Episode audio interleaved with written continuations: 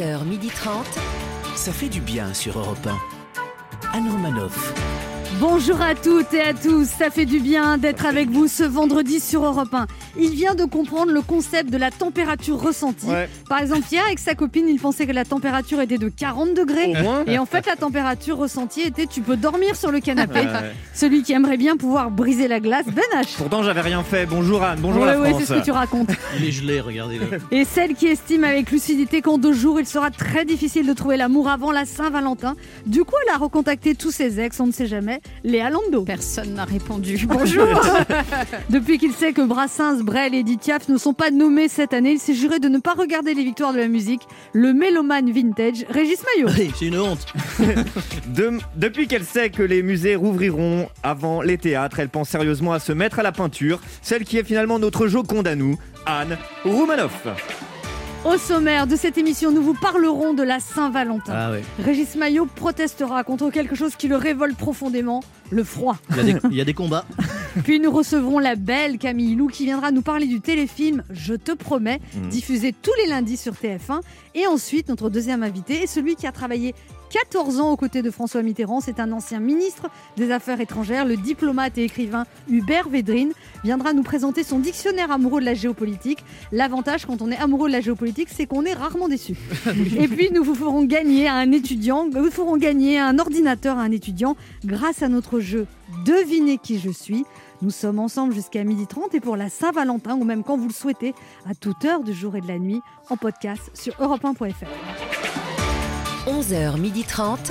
Anne Romanoff, ça fait du bien sur Europe Alors dimanche, soi-disant, Soi-disant. c'est la Saint-Valentin. La quoi Mais je m'en fous, d'accord moi, moi, c'est fête obligatoire et commerciale par les temps qui courent. Excusez-moi, mais en ce moment, j'ai vraiment d'autres priorités. Oui. Alors les cœurs, les bouquets, les cadeaux avec des cœurs gna gna gna, les surprises auxquelles on s'attend et qui viennent pas, les surprises qu'on a vu venir, on fait semblant d'être étonné. Oh chérie, tu y as pensé? Oh là là.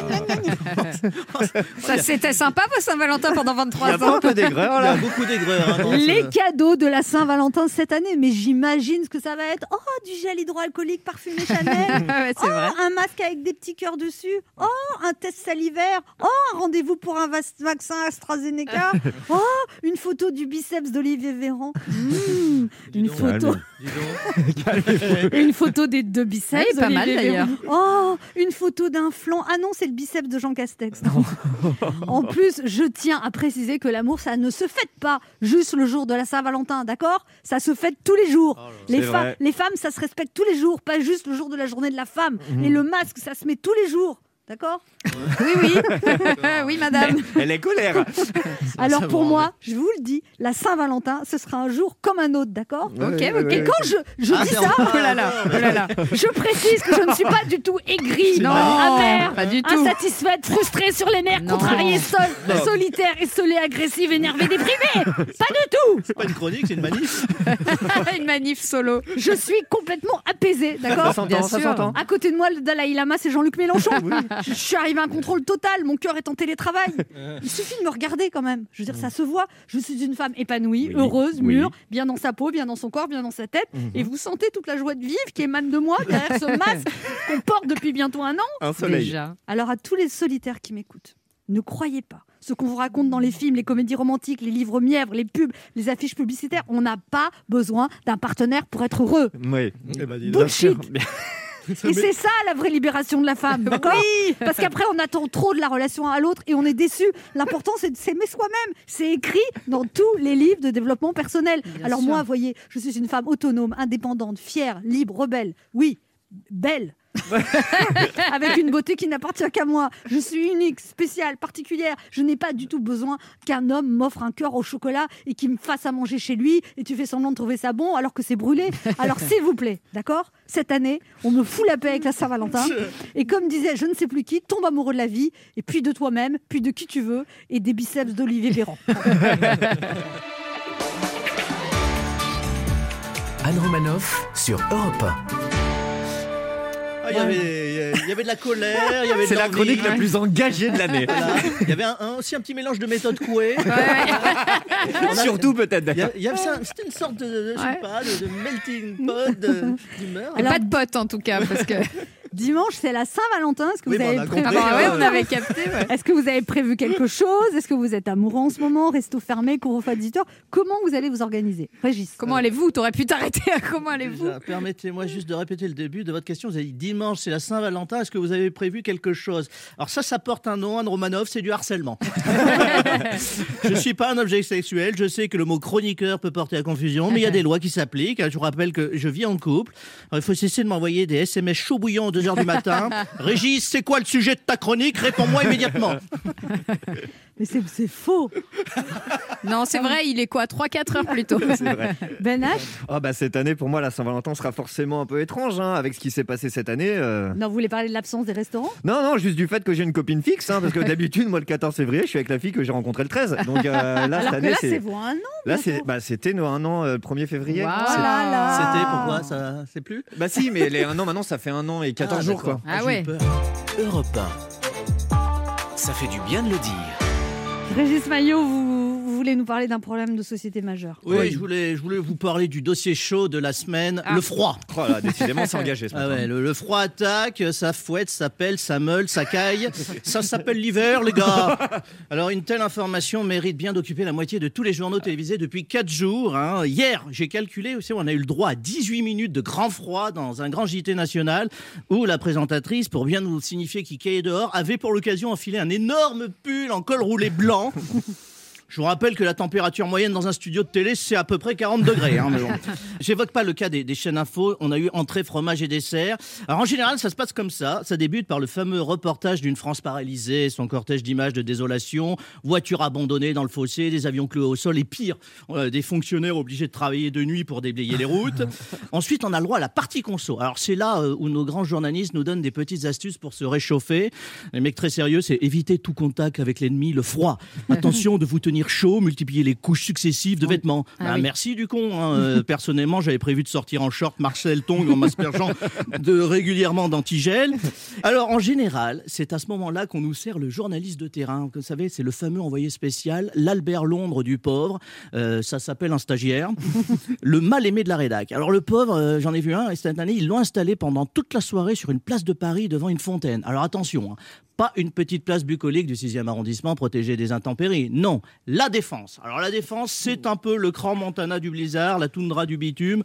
Même un jour de canicule, tu peux t'enrhumer à la défense. hein. Alors le présentateur se rapproche de la caméra pour installer justement ça une intensité dramatique et pose notre envoyé spécial cette question étrange. Alors euh, Jean-Kévin, il fait froid.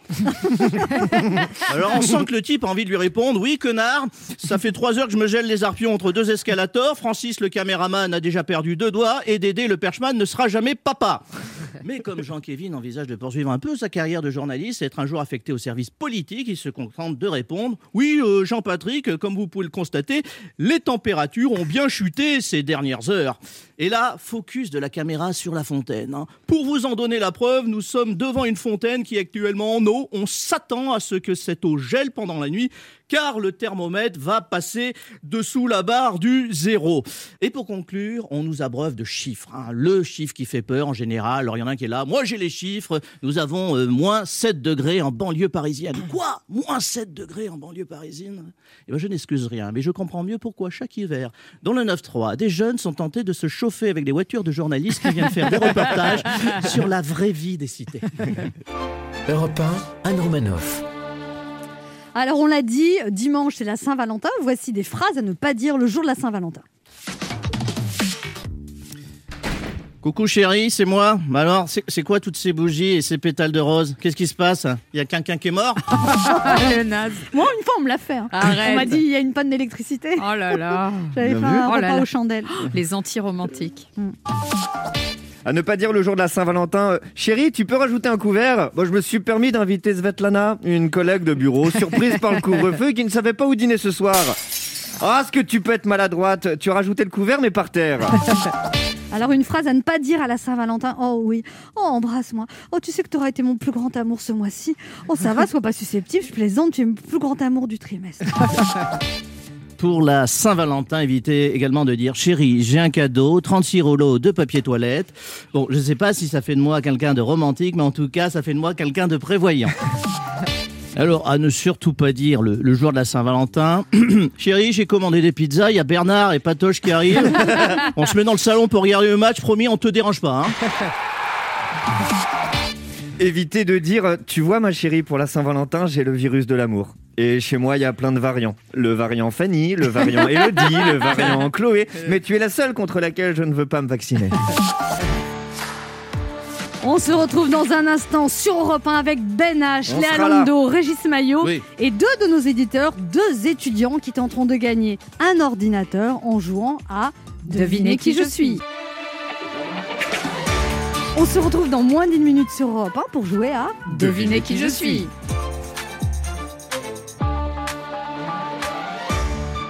Le CNPA, Conseil national des professions de l'automobile, ce sont 142 000 entreprises de proximité et 500 000 professionnels au service des automobilistes et de votre mobilité au quotidien partout en France. Chez Auchan, on adore la Saint-Valentin. Alors jusqu'à dimanche, le bouquet de 19 roses est à 9,99€. 9,99€, c'est tout ce que coûtera l'étincelle amoureuse dans le regard de votre bien-aimé. Bref, une petite attention pour votre plus grand amour. Auchan. Tige 40 cm, différents coloris au choix. Offre valable dans vos magasins et drive Auchan participants. Vos hypermarchés sont ouverts du lundi au samedi dès 7h30, horaire du dimanche sur Auchan.fr.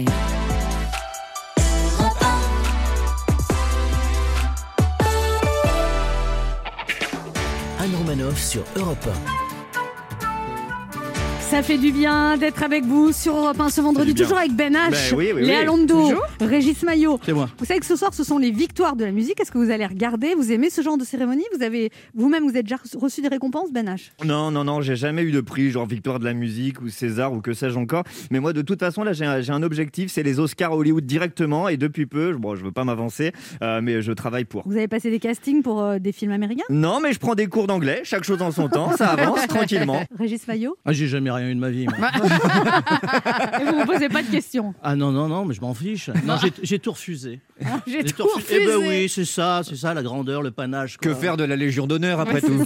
J'ai refusé deux fois la Légion d'honneur, euh, le, le mérite agricole. Bien sûr. C'est le moment de notre jeu qui s'appelle comment, Régis? Devinez qui je suis. Europe 1, Anne Romanoff.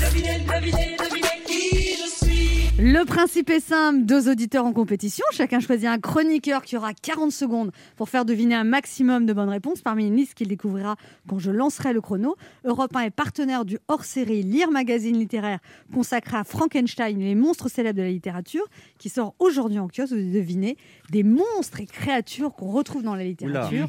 Europe 1 vient de lancer l'opération Europe 1 Solidaire pour venir en aide aux étudiants et aux jeunes travailleurs particulièrement en difficulté en cette période de crise sanitaire. Le groupe Fnac Darty, en collaboration avec Microsoft, s'associe à l'émission en offrant des packs Microsoft Surface. bien. Depuis plus de 60 ans, la mission de la FNAC est de proposer à ses clients les meilleures solutions technologiques pour accompagner l'évolution de leurs usages. Le développement de l'enseignement à distance ou du télétravail en sont évidemment deux exemples marquants ces derniers mois.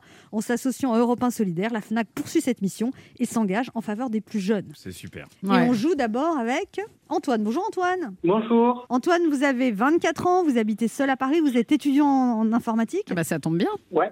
Et alors, vous n'avez pas d'ordinateur portable? Euh, non. Vous avez seulement un fixe? Oui, c'est ça. Et alors, c'est compliqué? Bah euh, oui, parce que du coup, je peux pas retourner chez, chez mes parents ou quoi. Ah ouais. Ah Parce oui, que vous n'avez pas d'ordinateur là-bas, donc vous êtes obligé de rester à Paris. Ouais, c'est ça. Vous êtes en quelle année d'informatique? Euh, là, je suis en M1. En Master Master 1. 1. Master 1, d'accord.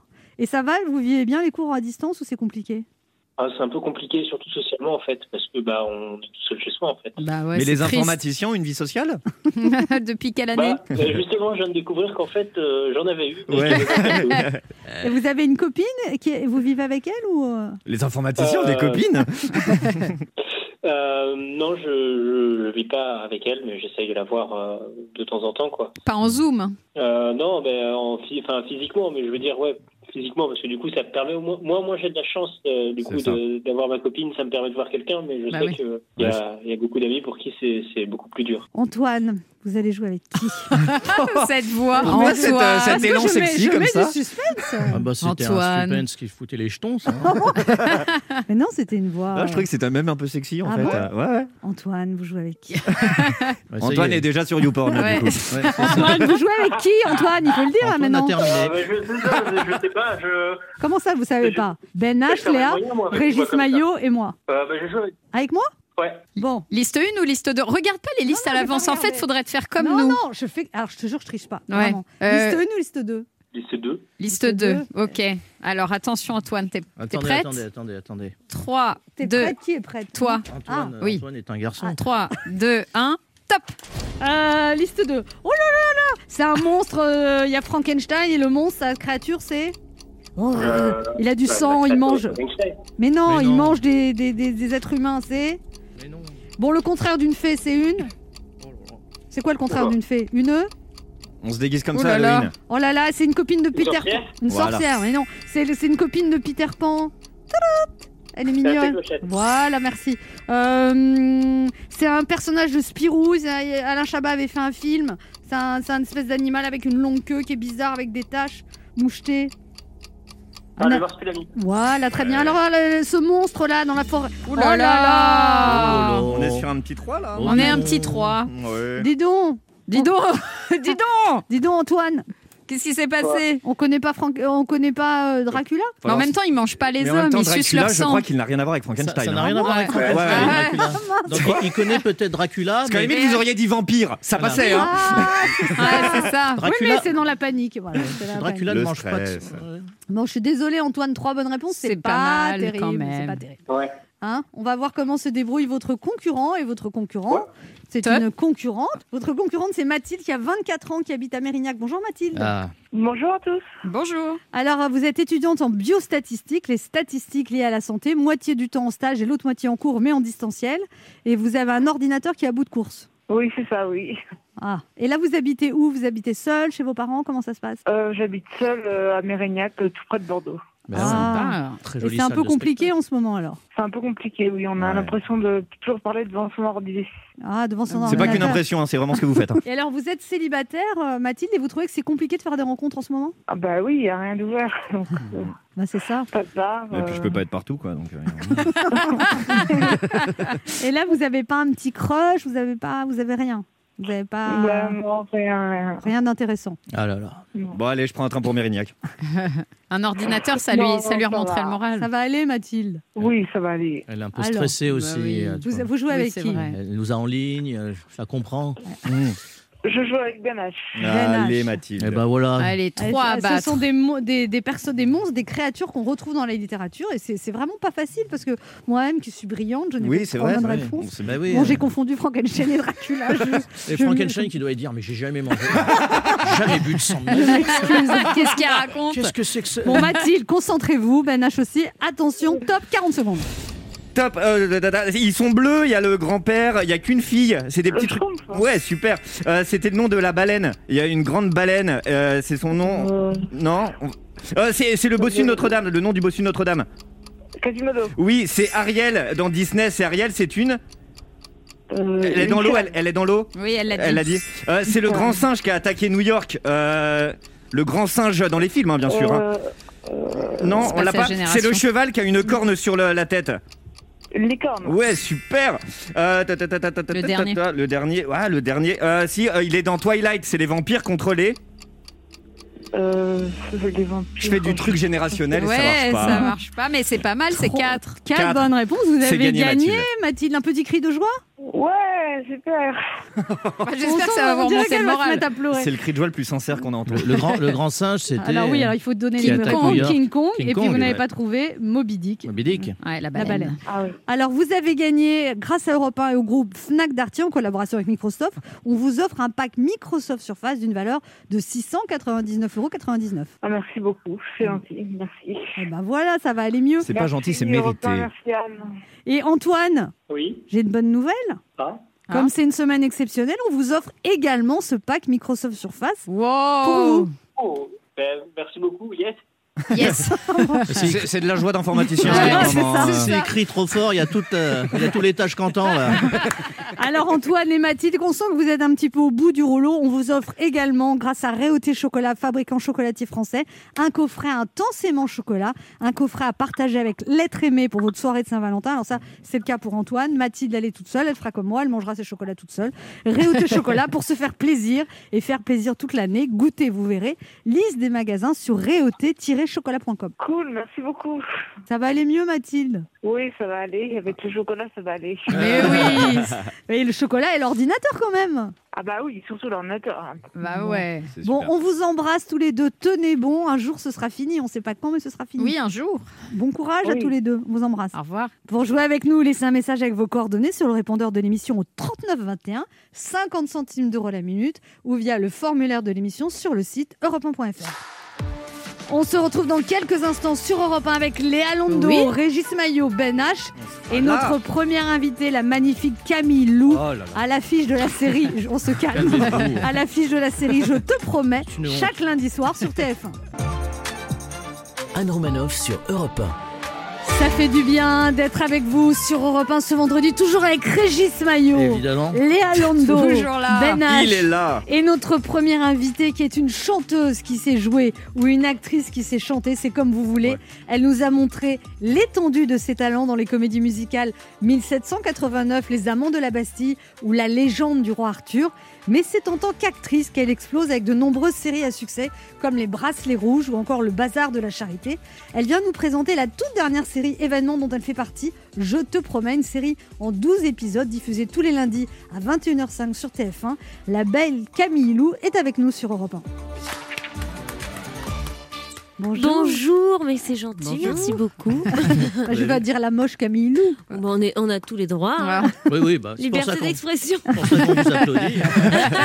non, en fait, c'est parce qu'il fait froid dehors. Alors, c'est pas votre vrai nom, Camille Lou. Vous appeliez Houssière. Oui, Camille. Jacqueline Houssière. Houssière. Non, Non, mais pas loin. pas loin. Et, et on, se moquait beaucoup de vous à l'école parce que Oui. vous avez arrêté l'équitation, vous avez pris 8 kilos et on vous appelait Poussière. Oui, alors c'est pas parce que j'avais pris euh, Bah ouais, du parce poids. que non, ça non, fait plus léger la Bah poussière. oui, voilà. Un jour, j'ai un ami qui m'a dit non, mais oui, mais poussière d'étoiles. Et ça, ça m'avait Ah, fait. c'est vrai, Oh, c'est mignon. Ça avait Il touché, était ça. amoureux. Mais il y a pire Bah comme nom. Parce qu'il aimait les hommes. Ah. Donc euh, j'étais Ah oui. pas son genre. Ah ouais. C'est pour ça qu'il était sympa. c'est peut-être pour ça, c'est un des seuls d'ailleurs.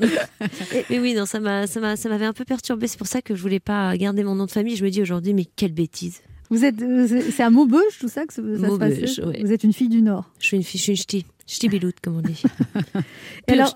Votre père était musicien, chanteur dans un orchestre et à votre naissance, il arrête la scène. Alors, il a arrêté, euh, je crois, un petit peu avant. euh, je ne saurais pas vous dire quand exactement, mais c'est vrai qu'il a fait beaucoup de balles, mon papa, avec son groupe Les Paradoxes. Oh, c'est le nom du groupe de mon père actuellement. Votre père est dans un Je- groupe je Mon père est si guitariste. Ah bon Attention, Ouais. est-ce que c'est une des- blague ou pas là Je Non, Ah non, non, ah je non, suis non. très premier degré. Ouais, c'est drôle. C'est dingue. Voilà, il se cherchait un point commun avec vous depuis hier. Ça y est, on l'a trouvé. Ça et ma passion pour Maubeuge. C'est cool. Ah, super, ah, bah, celle-ci, par contre, on l'avait jamais fait. La passion pour Maubeuge vient d'apparaître, Ben H. Vous n'en avez jamais parlé Ah bah. avant. Il m'a toujours dit, moi, Maubeuge, j'y j'y pense trois fois par jour. Merci Régis de confirmer. Alors, la série euh, Je te promets, c'est une série, euh, on va dire chorale. Vous êtes plusieurs acteurs principaux. Il y a Marie Louberry. Il y a Guillaume, il y a. Narcisse, ouais. Hugo Becker. euh, On est, on est un bon. Il y a, il y a- il y a Bruno, Bruno, Bruno Sanchez aussi que, que, que j'adore et qui est super euh, dans, dans la série. Il y a Et- Nathalie Roussel aussi. C'est une, une série donc, qui est adaptée de la série américaine This Is Us, mais qui a été complètement francisée en fait. Complètement à fond, à mort. euh, On est bien dans la France, les musiques, les événements. Vous euh, connaissiez des Us avant euh, qu'on vous propose parce que vous n'avez pas un... voulu la regarder d'ailleurs. Non, mais c'est un chef-d'œuvre. Et quand on- enfin, moi Enfin, qui est pas de fan pleurer, quoi. de je me suis dit, mais comment on peut adapter cette série quoi? Eh bien, alors moi, quand j'ai vu adaptation This Is Us, euh, voilà, j'ai eu Ouais. la première réaction, la même réaction que toi, alors que je ne connaissais pas la série en Ouais. faisant Oh mon Dieu, non. Bref. Et quand vous avez lu le scénario, vous avez adoré. Bah, j'ai quand même lu parce que je suis extrêmement curieuse et faut les a priori c'est stupide. Il y a- en fait, il y a beaucoup de Français qui ne connaissent pas cette série. Ah ouais. Et je me suis dit bon bah ça peut être en fait comme pour moi l'occasion euh, pour les gens de découvrir une série via euh, la version française et ensuite d'aller voir la version américaine ou alors pour les gens là, qui ont vu la version américaine de découvrir dans un autre euh, univers. Après, je sais qu'il y en a qui sont quand même très attachés, du coup, c'est ah non, Ouais. oh, non. La productrice a dit que dans chaque épisode, elle mettait une chanson Ah oui. française parce qu'en fait, on traverse la France. En fait, elle dit c'est un portrait de la France sur 40 ans. Complètement. Parce que en fait, il faut expliquer l'histoire. Il y a trois frères et sœurs qui sont deux jumeaux et un fils adopté qui ont C'est 37 ça. ans et il y a plein de flashbacks sur leur passé en fait. Sur, euh, oui, sur Donc l'histoire la de série, leurs c'est parents. toujours entre entre C'est le deux. passé et le présent. Donc c'est vrai que du coup, je n'ai pas eu. le- Moi, je suis dans le passé. Je n'ai pas eu l'occasion De et la chance de, de pouvoir jouer avec mes enfants au présent.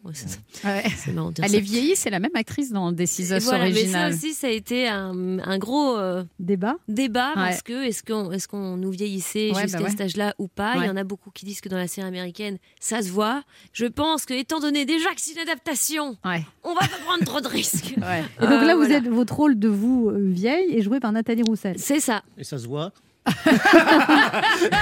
Écoutez, euh, il y a beaucoup de gens qui ont cru que c'était moi. Écoutez, je ne sais pas, je pense oui quand même. hein. C'est comme Elle dans chante The moins Crown. bien, mais- C'est comme dans The Crown, quand l'actrice change, moi ça me, ça me perturbe aussi Ouais, un peu. ouais, Mais ça c'est dépend, il y a des Ouais. gens. Donc il y a eu parents 4 suivent, mois, tour- quatre mois de tournage, Camillou Quatre mois, dont 3 mois de Covid entre deux. Ah ouais, ah ouais. Vous aviez fait toutes les scènes de baiser avant? Ben non, Eh oui. c'est là où c'était c'était On complexe. vous La on- tension on vous a euh, fouillé le nez du coup. Ah non, bah pas plus qu'une fou- plus d'une fois. J'en peux plus, mon nez n'en peut plus. hein. Son nez est plus visité que le Louvre sur les huit derniers. Ah oui, ça fait. Plus on fait, plus ça fait mal. avec ce- C'est très bizarre. Sorti Bah de ouais, son ça irrite. contexte, ces phrases pourraient vraiment être. euh, Oui. Ouais, parce qu'en contexte, c'est plutôt l'inverse en vrai, en plus. Mais voilà, vraiment ça, donc voilà. Non, non, Quel genre de thèse vous avez fait On se retrouve dans un instant pour la suite de cette émission avec notre invité Camille Lou, venu nous parler de la série Je te promets, tous les lundis à 21h05 sur TF1. Ne bougez pas, on revient.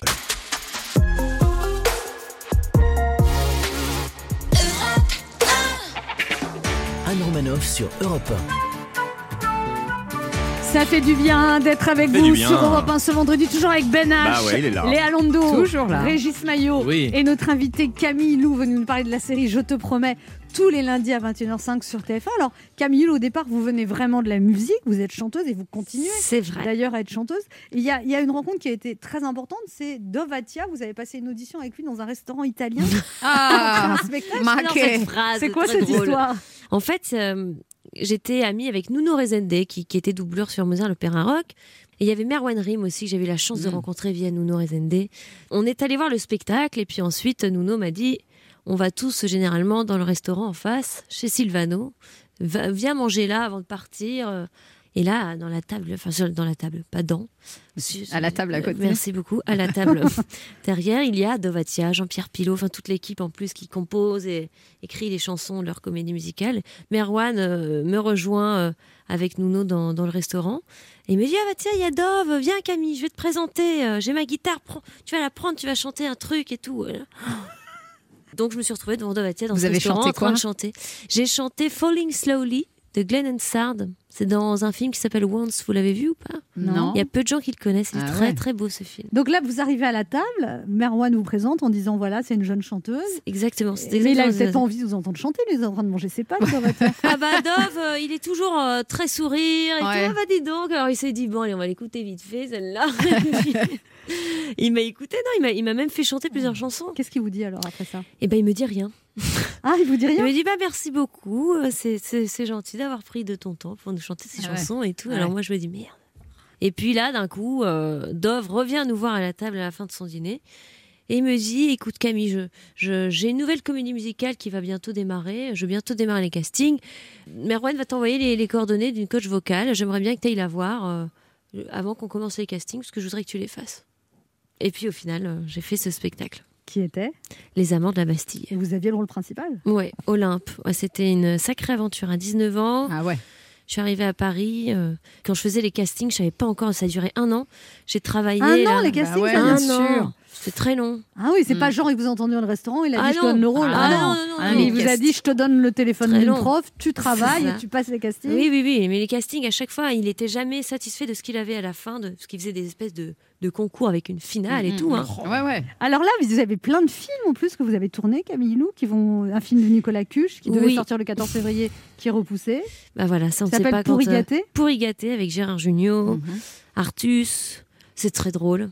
C'est très fun, c'est très touchant aussi. Euh, Je joue un rôle euh, qui, m'est, euh, qui est l'opposé de ce que je suis, une jeune fille odieuse et perchée sur des talons de 20 Vous êtes pas comme ça Non. Parce que c'est pas ce qui se raconte. Hein. Écoutez, j'allais dire j'espère. parce que franchement, euh, elle est odieuse. Ah Et alors, c'est toujours un désir présent chez vous, la musique? Oui, complètement. J'ai- Je suis très très frustrée de ne pas avoir fait euh, mon propre album. J'avais mes chansons, mais après le destin, moi je crois beaucoup au destin. Le destin a fait que bon, je me suis un peu éloignée de la musique. euh, Le cinéma, la télé a pointé le bout de son nez. Je me suis tellement épanouie. Je me suis dit bon, mais en fait, il faut peut-être que je m'épanouisse fort avant. vous, avez cherché des paroliers, des compositeurs? Oui, c'est en cours. C'est en cours? Donc il y a un projet d'album, Camilo. Bah, c'est pas qu'il y a un projet d'album. En tout cas, j'ai le j'ai temps. l'envie. J'ai envie de prendre le temps. J'ai envie que les choses se fassent naturellement. J'ai j'ai envie que ça vienne de moi ou, Mm. ou de gens qui me comprennent. Et je, voilà, je vais être en adéquation totale avec moi-même. Et est-ce qu'il y aura une saison 2 de cette série euh, en ça, fonction du succès. Je te promets. C'est cela. Je ne sais point. Vous espérez vous, vous Ah bah, oui, moi après, je, oh, on a déjà tellement de chance d'avoir fait une saison 1. J'ai déjà tellement de chance de, de, de pouvoir faire ce métier que bah, advienne que pourra. Si ça se fait, je serai la plus heureuse. Si ça se fait pas, bon bah voilà, on aura déjà eu la chance d'avoir une saison 1. Régis Maillot, une question pour vous. Oui, Camilo, vous avez déclaré dans TV Mag. Oui, je lis TV Mag. Ouais. Chacun fait ce qu'il veut. Les mots fléchés sont très bien là-bas. Euh, je rêve d'avoir des enfants. Je suis né pour en avoir. J'ai hâte. Qu'est-ce qu'on peut faire pour vous aider?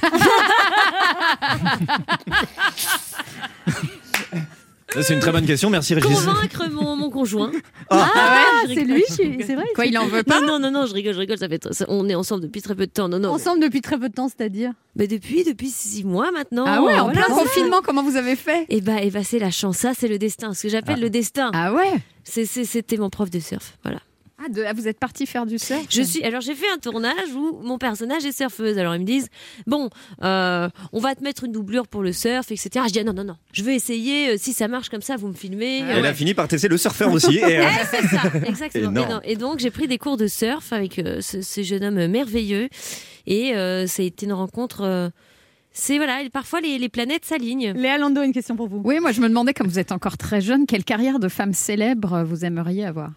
Oula Vous avez le choix entre Brigitte Bardot et Madame Balkany.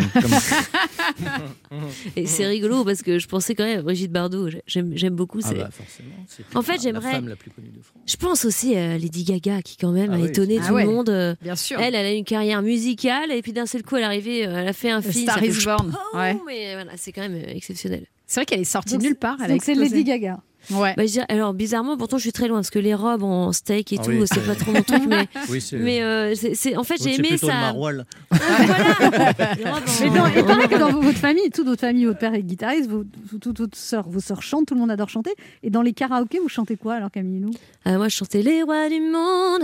Ah Je suis restée, euh, je chantais ça quand j'étais petite. Là aujourd'hui, on a, on s'est calmé sur les karaokés. Et ça donne quoi le petit bout de Wantz alors? De Wantz, le film Ah. dont vous parlez. Um, I don't know you, but I want you all the more for that.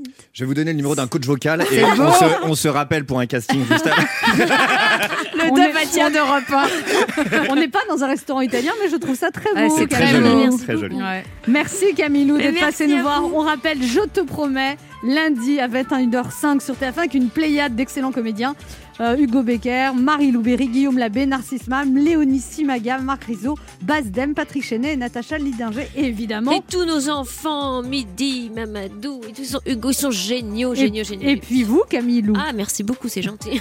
On se retrouve dans un instant pour la suite de cette émission. C'est le diplomate et écrivain Hubert Védrine qui sera notre invité. Ne bougez pas, on revient.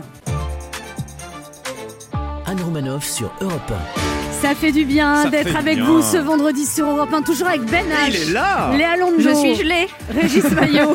Qui êtes-vous? Et notre invité, c'est une voix qui compte et que l'on écoute, diplomate, ancien ministre des Affaires étrangères de Lionel Jospin. Il a été pendant 14 ans aux côtés de François Mitterrand, conseiller diplomatique, porte-parole de l'Élysée, secrétaire général de la présidence de la République, à la fois acteur et observateur de la marche du monde. Il publie aux éditions Fayard Plomb un dictionnaire amoureux de la géopolitique qui englobe la géopolitique des siècles passés, du monde d'aujourd'hui et des futurs possibles. Un esprit brillant, mais j'avais. Mais j'avais Mais j'avais. mais jamais aveuglé. Nous sommes très fiers de l'accueillir sur Europe 1. Voici Hubert Védrine.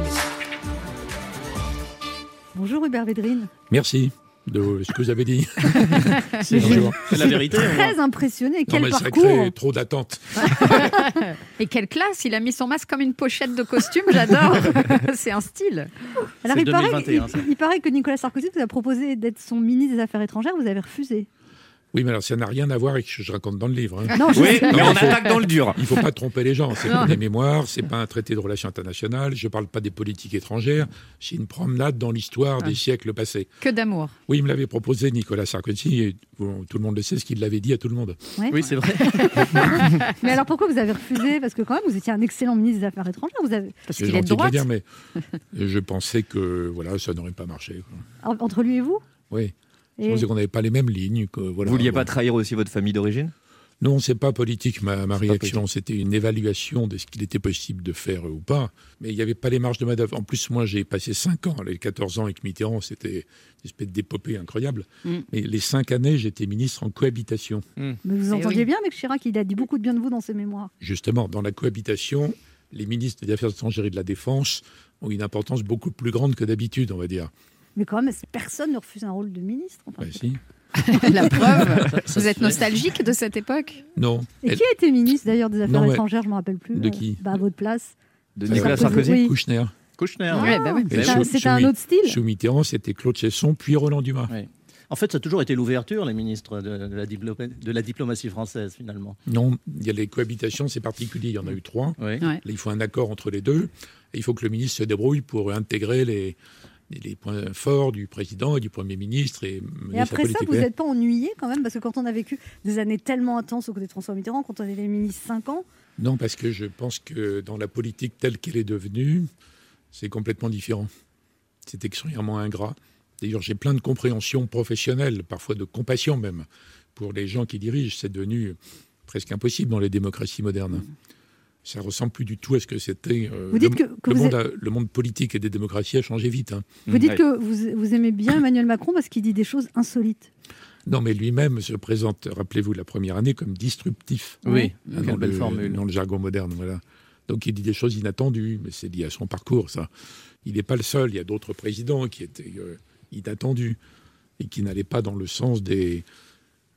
Dans la politique moderne, soit vous ménagez les différentes opinions, les sensibilités, tous les gens qui se sentent offensés dès qu'on ouvre la bouche. Bon, euh, ça c'est la, la- la- la furie moderne qui vient des États-Unis, qui nous, qui nous exporte toute leur névrose euh, Ouais. actuellement. voyez. Mais c'est la gauche d'aujourd'hui. ça. Politiquement correct. C'est une partie de la gauche. C'est celle qu'on entend. pas- C'est pas que. Oui, vous avez tort de pas écouter les autres, mais La gauche woke, oui, c'est celle Peut-être que les autres s'exprime. parlent pas beaucoup non plus. Dans le mouvement woke, par le exemple, mouvement woke. qu'Obama a essayé de critiquer aux États-Unis en disant que la dénonciation généralisée des gens qui ne pensent pas comme vous, le fait de les empêcher de s'exprimer, la cancel culture, par exemple, Ouais. c'est effrayant. Culture de l'annulation. Oui, mais c'est la culture de l'excommunication, Exactement, c'est la culture fasciste de l'intimidation. C'est effrayant ce qui arrive. Un mélange de campus, de médias américains, il faut résister Ouais, à ouais. ça. Bon. Alors Hubert Védrine, c'est un livre très copieux qui fait 515 pages avec plein d'entrées. Alors, je- vous allez me dire, c'est- pas à moi de vous dire ça, mais j'ai retrouvé, j'ai trouvé plein de remarques très intelligentes, très pertinentes. Ça- le fait marrer. hein. très pertinente sur la société actuelle et notamment sur le populisme. C'est très intéressant ce que vous racontez sur le populisme. C'est à la fois très simple et très limpide, je trouve. D'ailleurs, si ça vous ennuie pas, je vais le lire. Allez-y. Populiste, terme péjoratif employé par les élites pour dénoncer ceux qui les dénoncent au nom du peuple. La dénonciation du populisme est d'autant plus vaine que ce dernier n'a pas de définition claire. En plus, les populistes détestent a priori les élites qui dénoncent le populisme. Cercle vicieux, il faut traiter les causes. Et vous, et, vous, et vous expliquez à un autre endroit de votre livre qu'il y a un vrai décrochage des classes populaires puis des classes moyennes par rapport à la démocratie où ils se reconnaissent plus dedans et que du coup, c'est- ça devient très dangereux en fait. Ben, si on n'a pas en tête cette analyse, on ne comprend pas Trump ça. et le Trumpisme qui reste euh, très fort aux États-Unis. On ne comprend pas le Brexit. On ne comprend pas énormément de mouvements extrémistes en Europe qui sont contre la mondialisation, contre l'Europe. Alors, par paresse intellectuelle, les gens disent oui, c'est les années 30 qui reviennent, les années Oui. nauséabondes. Vous voyez, c'est ce genre de formule automatique en disant tout ça, c'est des fascistes, mais c'est pas du tout pareil en fait. Donc, c'est des classes populaires, vous l'avez dit, puis moyennes, qui ne croient plus dans tout ça et qui se disent après tout, c'est mauvais pour nous. Mhm. Donc, je pense qu'il faut traiter les causes. Et C'est quoi les causes alors? Bah, les causes, c'est un sentiment de déclassement, c'est le fait que euh, Non, mais ça, un sentiment de déclassement, c'est une analyse, mais comment on traite ça? Si vous dites aux gens, euh, dans vos demandes populistes, entre guillemets, hein, il y a des choses absurdes qui ne peuvent pas marcher, mais il y a des vraies choses auxquelles on peut répondre. si on écoute, si on canalise, si on on n'a pas un ton euh, méprisant, arrogant et compagnie, je pense qu'on réduit ce qu'on appelle le populisme de moitié. Est-ce que Emmanuel Macron, il a un ton arrogant, méprisant? Non. Non? Non, non, il est souvent, euh, disons, insolent par euh, malice. Vous parlez, de, l'opinion publique? Je prends un exemple. Vous savez, les gens s'étaient indignés de ce qu'il avait dit sur les dépenses sociales. Mhm. Le pognon de dingue.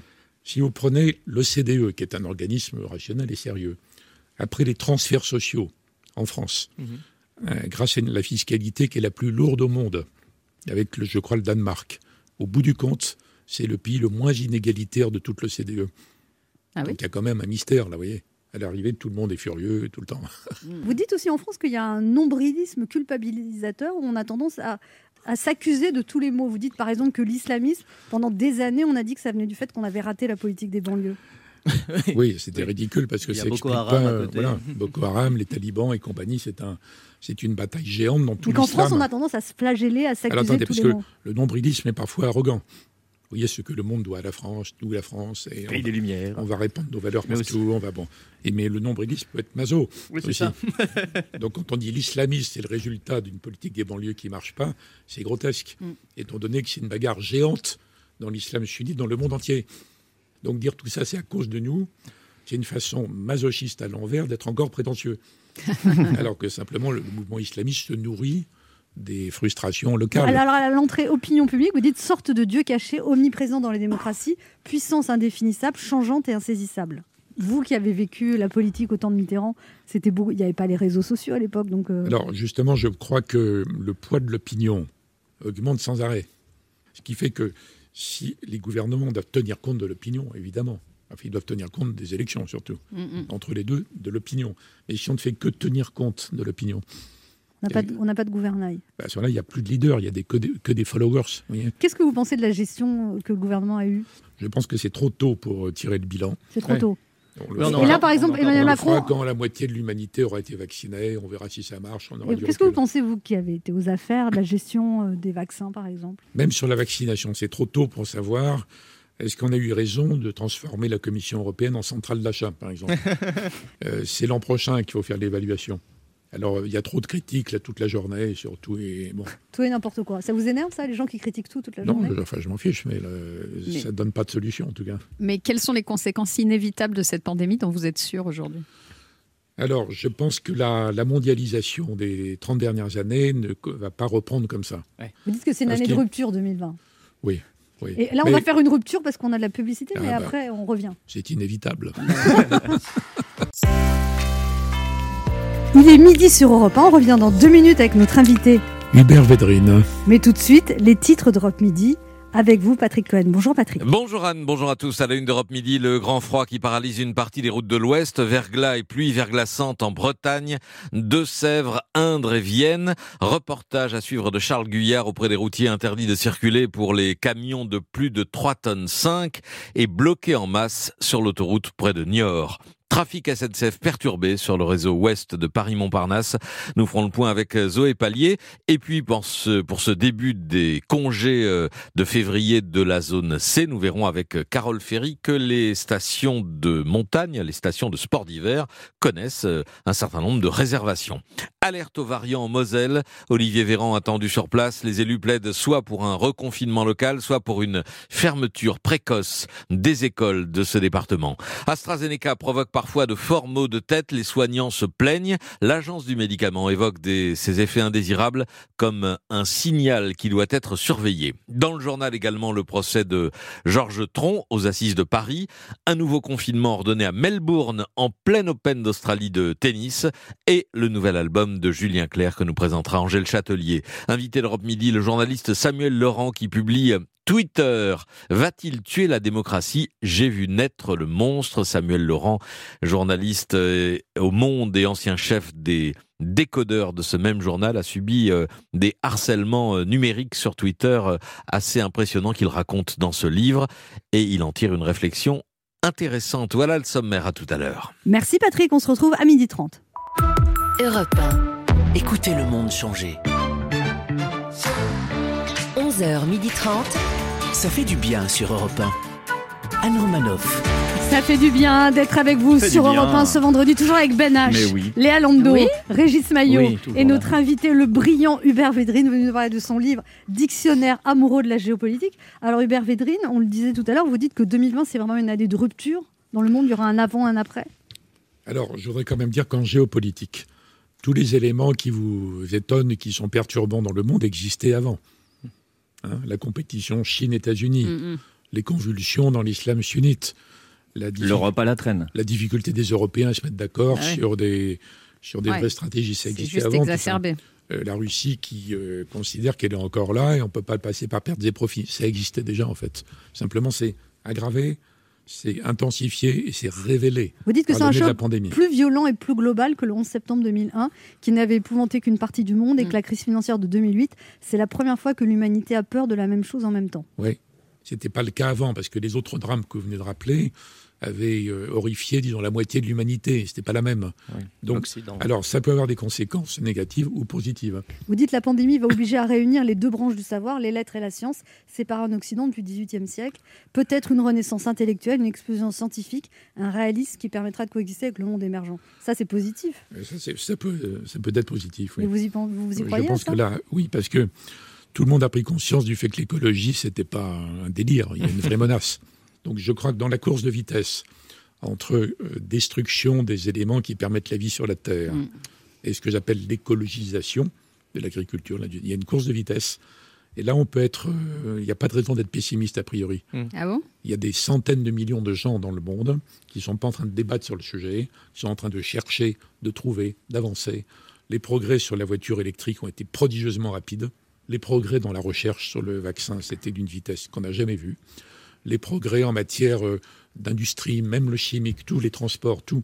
Donc il y a des progrès. L'aviation, c'est plus compliqué. L'agriculture, c'est plus compliqué. Mais il n'y a pas un facteur ça- capitalistique qui est un vrai obstacle à tout ça quand même? Non, parce Qui que le- freine? le, le bilan écologique des, des régimes euh, communistes était pire. Ah ouais. C'est pas lié au capitalisme, contrairement à ce qu'on. Puis l'économie de Alors, Il y a une l'écologie. grande est- partie du discours, euh, disons, écologiste que j'approuve, moi, quand ce sont des scientifiques. Ouais. Le discours dominant, c'est des gauchistes, en fait. Mm, c'est des ça. gauchistes recyclés dans l'écologie. Bon. Donc, je pense que la- l'avenir est à l'écologisation et que tout le monde va s'en emparer et qu'il n'y a pas de monopole de l'écologie euh, de la part des écologistes. C'est la formule de Clémenceau sur la sur l'armée, ou, bon, ou la musique chose- militaire, des chose choses comme ça. importante pour les Et donc, on peut être assez optimiste, parce que toutes les semaines, il y a une découverte, en fait.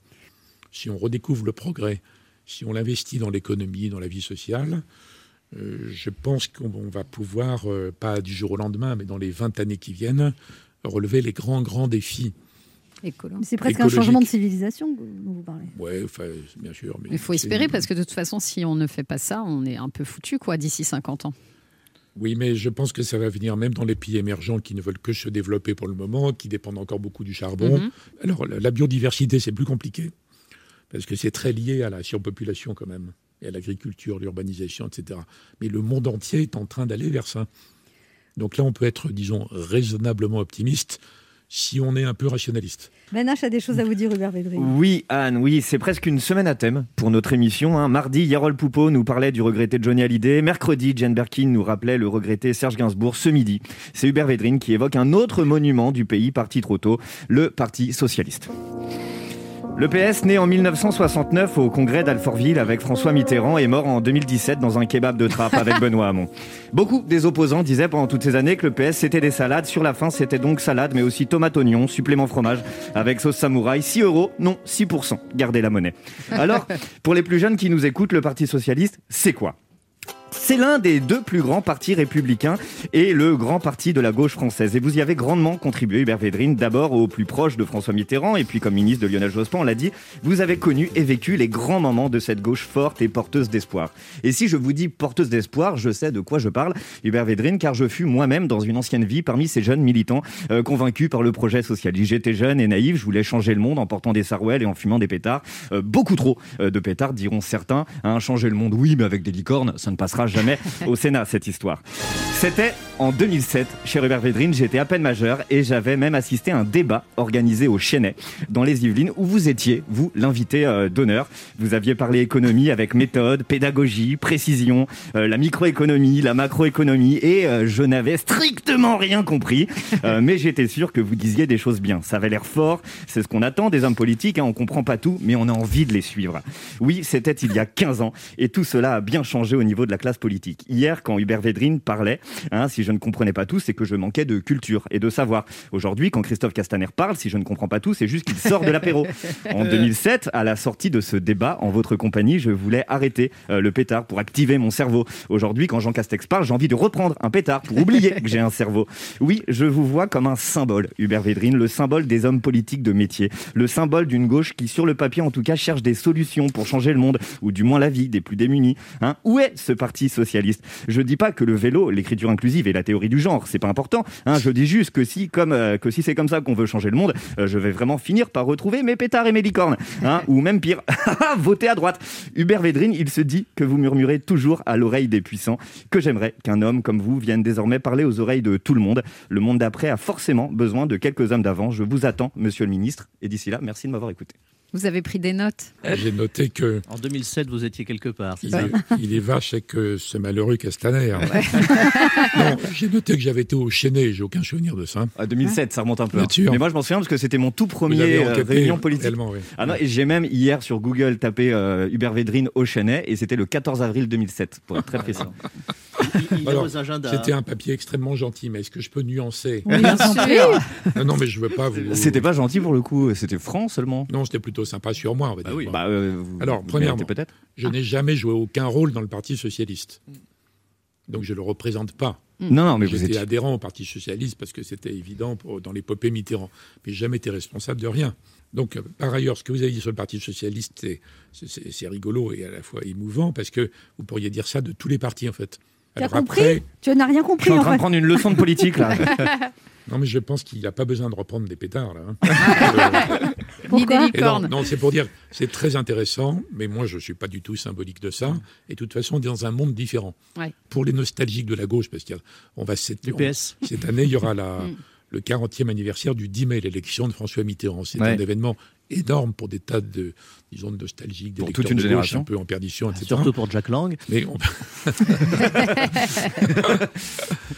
on ne peut pas reproduire ça, vous voyez. Donc c'est la question comment on gouverne dans les démocraties individualistes? On va en parler dans quelques instants, Hubert Védrine. Ne bougez pas, on revient pour la dernière partie de cette émission avec notre invité Hubert Védrine, venu nous parler de son dictionnaire amoureux de la géopolitique qui vient de sortir aux éditions Plomb Fayard. Ne bougez pas, on revient. Anne Romanoff sur Europe 1. Ça fait du bien d'être avec vous sur Europe 1 ce vendredi, toujours avec Ben H, Ben oui. le socialiste désespéré, Ex-socialiste, je suis comme Hubert Védrine, je veux pas être associé à ça, d'accord Léa Londo, Toujours là. Régis Maillot Oui. et notre invité Hubert Védrine qui vient de publier le Dictionnaire amoureux de la géopolitique, un livre passionnant. Vous donnez, il y a plein d'entrées et de qui aident à comprendre le monde contemporain. Hubert Védrine. Alors vous dites qu'avec François Mitterrand, vous vous êtes jamais ennuyé. Ah oui, donner une intensité incroyable à n'importe quel moment. Mais c'est rare ça de jamais s'ennuyer avec quelqu'un, même avec quelqu'un oui. qu'on aime. Parfois on c'est- s'ennuie. Vous parlez de votre mariage euh, Belle. Non, mais d'autres que moi pourraient le dire, qui ont été aussi proches, voire plus. hein. Mais le simple fait de discuter trois minutes avec lui, de prendre un café, on avait l'impression de, de faire partie d'une sorte de, De, rom- de roman national aussi. De privilège. de, de roman, de- d'un projet, euh, Ouais. voire un complot. Enfin, c'était Ah ouais. C'est ça. ouais. extraordinaire. Mais vous il façon, venir très jeune à l'Élysée, vous aviez 34 ans. 34 ans, comme à l'Élysée, il y avait un, mé- un mélange de gens très jeunes et puis de gens expérimentés, comme euh, André Rousselet, par exemple. Ouais. Vous voyez, euh, donc il y avait un mélange qui était assez, assez génial. Vous dites que vous êtes aussi un excellent démineur, c'est-à-dire que vous arrivez Moi à oui, déminer les conflits. Non, peut-être qu'on l'a dit sur. Je pense qu'il est, il faut garder son énergie pour des vrais désaccords, des vrais conflits qui méritent d'être menés. Mais moi, je suis le contraire de ceux qui, qui surexcitent les, les opinions, qui hystérisent les sujets. Vous tempérisez. Non, je- non, non, j'essaie de calmer, de déshystériser, Ouais. vous voyez. Et après, il y a des vrais désaccords qui méritent d'être d'être assumés. Ça vous, ça vous sert ces, ces qualités diplomatiques dans la vie privée, Hubert Védrine? Mais ça dépend parce que beaucoup de gens vivent de l'inverse quand même. Oui. Hein, vivent de l'hystérisation des positions. Oui, L'époque est un peu comme ça, en fait. L'époque est binaire, oui. Mm. Mm, mm. L'époque réseaux sociaux, il a raison, elle est, elle est binaire, elle excite tout et la plupart des gens ne cherchent pas une solution. Ah oui. En fait, mon approche psychologique, mais aussi diplomatique, etc., c'est la situation est ce qu'elle est, elle est peut-être horrible, c'est comme ça. Qu'est-ce qu'on peut faire? On s'adapte à la situation, on cherche Non, des non, non, solutions. On peut chercher à la bouger. Hein. Et qu'est-ce qu'on peut faire en vrai? À partir On de peut là on chercher à est. faire bouger les lignes. Mais donc j'ai la chance de pas de pas avoir eu même même même jeune, vous voyez. Vous n'étiez pas idéaliste jeune. Ben, j'ai ma façon d'être idéaliste, mais elle est, elle est moins fumeuse peut-être que d'autres. Par exemple, moi j'étais à Sciences Po en 68. Et donc j'ai vu des gens à Sciences Po qui me disaient, j'arrive du Luxembourg, j'ai vu les chars qui vont nous attaquer. Il n'y avait aucun char au Luxembourg, naturellement. Et donc, dès l'origine, hein, j'ai grandi dans un moment où je me suis dit, il y a, il y a une part quand même de fiction, de théâtre, d'hystérie. Et moi, c'est pas mon truc, en fait. Hmm. Donc j'ai appris très tôt, mais bien avant Mitterrand, vous voyez, à me détacher de ça, de, de vivre les événements de mon époque avec intensité, c'était rigolo tout ça. Et en même temps d'avoir une distance. Qu'est-ce que vous diriez à Emmanuel Macron actuellement, Hubert Védrine, si vous, si vous demandez de le conseiller? Sur quoi? Je sais pas, sur l'épidémie par Mais il vous le demande, non? L'épidémie, j'ai aucune valeur ajoutée. hein. Oui, qu'à mais- lire son livre. pas, euh, Oui, vous n'avez pas l'expertise Non, mais je parle pas médicalement, justement, parce que là, le grand débat en ce Sur la moment, c'est gestion. c'est est-ce qu'on donne la priorité au sanitaire ou à la société et- Je veux pas m'en aller. J'ai pas les éléments. Les gens au gouvernement ont une situation très difficile, a fortiori le président. Ils ont des centaines d'informations de première main toute la journée qui se contredisent. Hmm. J'ai pas C'est les dur. éléments pour trancher. Ça, ça change de tous les gens qu'on voit sur les plateaux télé en ce moment. Et je, je vous ai dit, je, je suis très compréhensif pour les gens au pouvoir, enfin en tout cas dans les démocraties Vous êtes plein modernes. d'empathie. J'ai plein d'empathie. Donc euh, qu'ils fassent pour le mieux et puis on Bon verra courage, après. en fait, c'est ça Votre Non. message pour Emmanuel C'est Macron ça, ils sont dedans jusqu'au cou. Non, mais ils font des trucs très bien. Dans d'autres cas, c'est moins bien. Dans d'autres cas, on comprend pas bien. Bon, on verra. Mais c'est trop tôt. C'est trop tôt. Et puis, il faut arrêter de se plaindre absolument tout le temps parce que les. Évidemment, il y a des tas de gens qui se mettent dans des, si- des positions difficiles, mais quand on pense à ce que vivent les trois quarts du monde, c'est quand même euh, effrayant. Le- la tonalité des plaintes en Europe, c'est quand même les sociétés les plus heureuses de toute l'histoire de l'humanité. Oui, mais. Il n'y a pas d'équivalent.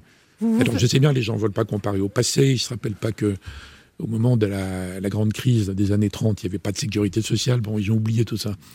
Mais il faut avoir un peu de décence dans la plainte, même si on peut souhaiter que très vite on en sorte, que très vite euh, Vous faites d'ailleurs un on classement rouvre des- les musées, blablabla. Oui, je suis d'accord, bien sûr. Mais un peu de décence dans la plainte, voyez. Vous faites un classement du PIB euh, mondial. euh, Dans votre livre, vous rappelez que la France est septième Ça, je ne fais pas moi, mais je, je rappelle, oui. est septième pays le plus riche du monde. Et par tête d'habitant, par contre, le classement est plus surprenant.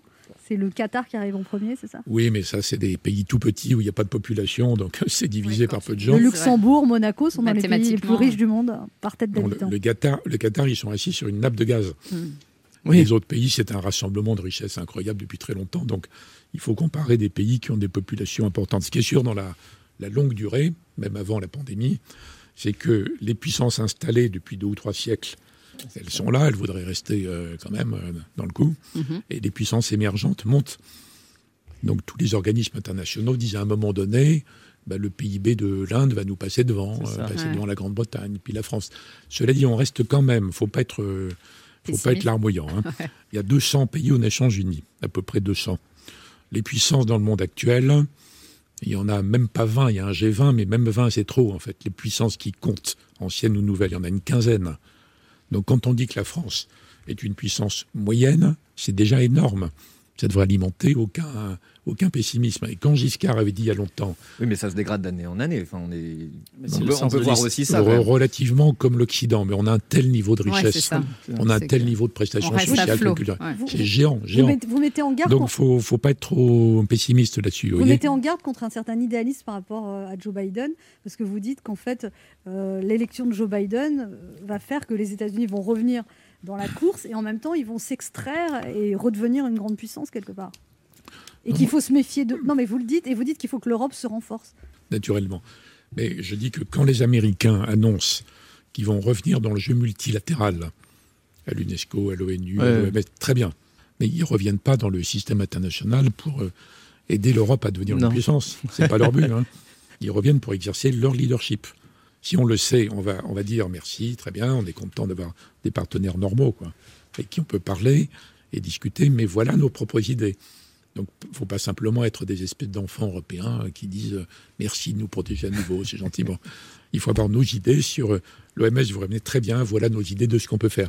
Vous débloquez l'OMC, voilà nos idées d'avenir sur les, accords commerciaux, parce que les Européens n'acceptent plus les accords dans lesquels il n'y a pas de normes sociale ou sanitaire ou environnementale. Vous voyez donc il faut avoir nos propres idées et rediscuter normalement. S'affirmer. Donc il ne faut pas simplement dire euh, ça y est, l'horrible Trump est parti, c'est génial. Il ne faut pas oublier que Joe Biden, avant d'être démocrate, il est surtout américain en fait. Mais comme tous les Américains, ils sont nationalistes. hein.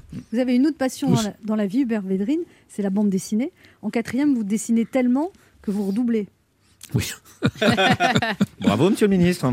Et là, vous avez une passion pour Mais Black. j'ai j'ai rebondi après. Et là, vous avez une passion pour Black et Mortimer. Et alors là, vous avez publié un livre avec votre fils sur un des personnages de Black et Mortimer.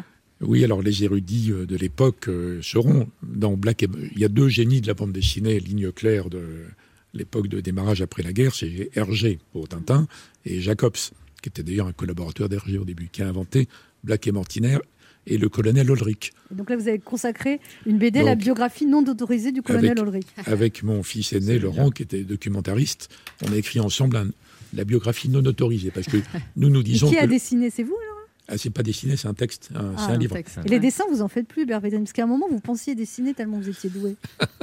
Je me suis orienté autrement, c'était peut-être plus prudent. Régis Maillot, une question pour vous, Hubert Védrine. Oui, alors monsieur le ministre, euh, merci pour cet ouvrage délicieux. Alors moi, je suis moi-même un amoureux des dictionnaires amoureux. Euh, j'ai même, je suis même tenté à l'exercice de l'abécédaire. J'ai publié un dico rigolo dans lequel j'ai glissé des entrées géopolitiques. Euh, comme vous êtes l'expert, je vous en donne trois. Vous me dites si vous les validez. Alors la première, c'est Qatar, tire lire de la France, mais sans le cochon. Euh, Grèce, alors je suis assez fier de celle-là. Grèce, berceau de la civilisation, cercueil de la mondialisation. Et la dernière, France, État dans la dèche. Écrit comment la dèche? D-A-E-S-C-H. Ouais, ouais. C'est c'est formidable. Ça fait rêver d'un. Du coup, mes, mes entrées, comme on dit dans les dictionnaires, sont encore trop longues. Oui. Ou alors, il faudrait que je garde que la première phrase de mes entrées. C'est Hitler, punch. satanique, point. Le quart d'heure bienfaiteur. Il y a une tradition dans cette émission, Védrine, c'est un cadeau aux auditeurs. Vous leur offrez quoi? Ah, bah, si c'est un auditeur, on va lui offrir mon livre. Absolument. Le dictionnaire de la géopolitique aux éditions Plomb Mais Fayard. vous avez un seul auditeur au total oui, c'est ça. Il a beaucoup de cadeaux. Il s'appelle Bernard, il est très gentil. Ouais, il est très sympa. Il est très gâté. Ouais. J'espère qu'on en a plusieurs. Et vous allez lui dédicacer ce livre. Volontiers. Donc si vous voulez gagner ce livre d'Hubert Védrine, vous appelez le 3921, 50 centimes d'euros la minute, et c'est le premier ou la première d'entre vous qui gagnera ce livre. Merci Hubert Védrine d'être passé nous voir. Merci de votre invitation. On rappelle donc votre livre Dictionnaire amoureux de la géopolitique aux éditions Plomb Fayard, un livre passionnant pour qui veut comprendre un peu mieux le monde contemporain. On vous laisse en compagnie de Patrick Cohen, on sera de retour dès lundi à 11h sur Europe 1. Merci à toute l'équipe qui nous aide à préparer l'émission. Euh, euh, François Desmoulins et Kevin Oustier à la réalisation, Claire Dutronc à la programmation, Esther Trousset, Marie Jacquet et Pauline Chatanier.